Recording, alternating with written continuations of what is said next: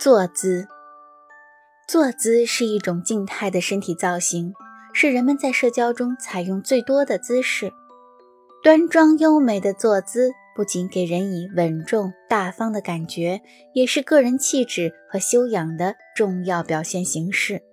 但是千人千面，不可能每个人的坐姿都相同，所以从不同的坐姿，我们可以窥视不同人的性格。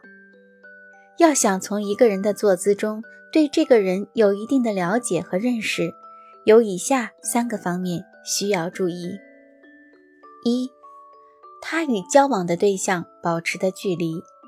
一般来说，彼此间空间的实际距离常常代表着心理上的距离。如果空间的实际距离小，说明双方的关系比较亲密；反之亦然。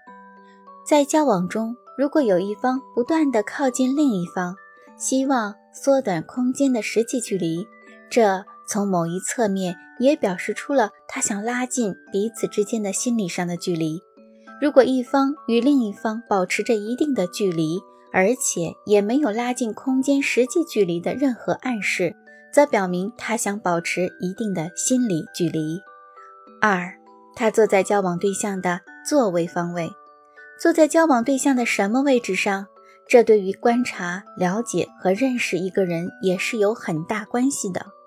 彼此面对面的坐着，可以使双方都处在最佳的位置观察对方，同时也表示了对对方的尊重。但是这样做很容易引起视觉上的冲突，形成对峙的局面。所以，偏离正对着的位置。稍稍往旁边偏一下，往往会产生更强烈的亲密感和共同感。并排坐着的人，如果改成面对面坐着，表明彼此之间有所猜测，产生了矛盾。当然，也有可能是对某一个话题产生了非常浓重的兴趣，急于想知道其全部真相。